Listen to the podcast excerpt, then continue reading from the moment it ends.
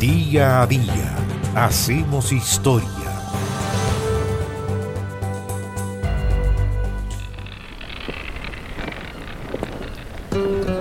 El 6 de marzo del año 1531 murió Pedro Arias Dávila o Pedrarias Dávila, le juntaban Pedro y el Arias. Fue un militar castellano que fue gobernador de Castilla y de Nicaragua en tiempos de la conquista española. Pedrarias Dávila había nacido en Segovia por ahí por el año 1440. Fue paje en la corte, abrazó luego la carrera de las armas y por su apostura le decían el galán, aunque era también muy muy valiente y por eso se le llamó el Bravo. Se casó con la también segoviana Isabel de Bobadilla y Peñalosa, que era amiga de la reina Isabel la Católica. Pedro Arias Dávila encabezó una expedición hacia el Istmo Centroamericano en 1514, llevando consigo la más lúcida gente que de España haya salido. Así se escribió. Los 20 buques zarparon en abril de 1514 de Sanlúcar de Barrameda, llevando a bordo nobles, hidalgos, militares y sacerdotes, algunos de los cuales se convertirían en prominentes figuras de la historia americana. Con esta nueva expedición, el rey Fernando el Católico deseaba impartir un giro más serio a su empresa.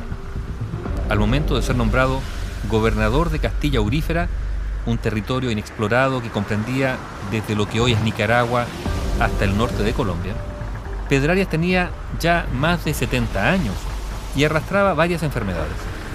Su carácter malhumorado incluía extrañas manías, como la de llevar consigo a todas partes un ataúd en el que se introducía cada año para escuchar una misa por la salvación de su alma. Para esta empresa colonial, el rey lo había investido de gran poder, con el que debía cumplir una serie de detalladas instrucciones denominadas las reales cédulas.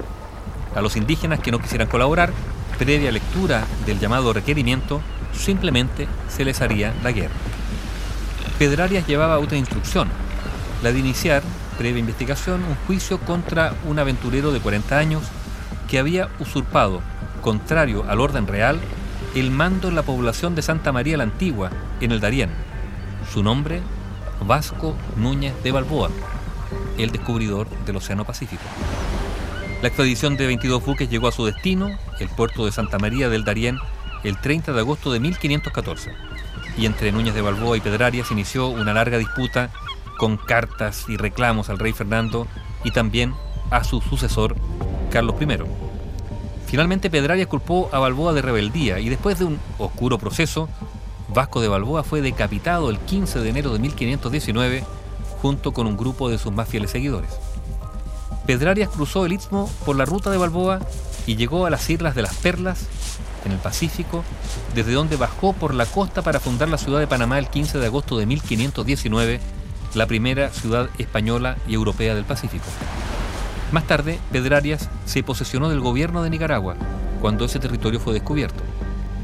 En 1527 se inició un segundo juicio de residencia en su contra, donde se le juzgó por su actuación a partir de 1522, cuando se había hecho un juicio anterior. Se le formularon 47 acusaciones, entre ellas extorsión, malversación de fondos, fraude, violación de correspondencia, entre otras, pero todas cayeron en saco roto y Pedrarias volvió a salir airoso de su segundo juicio.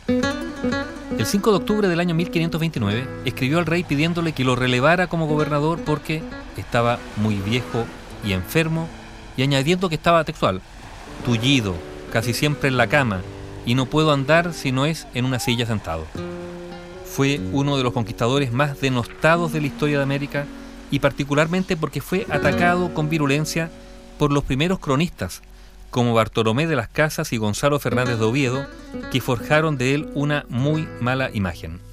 Pedro Arias Dávila, o Pedrarias Dávila, murió finalmente en la antigua ciudad nicaragüense de León el 6 de marzo de 1531 con 91 años. Bio Bio, la radio con memoria.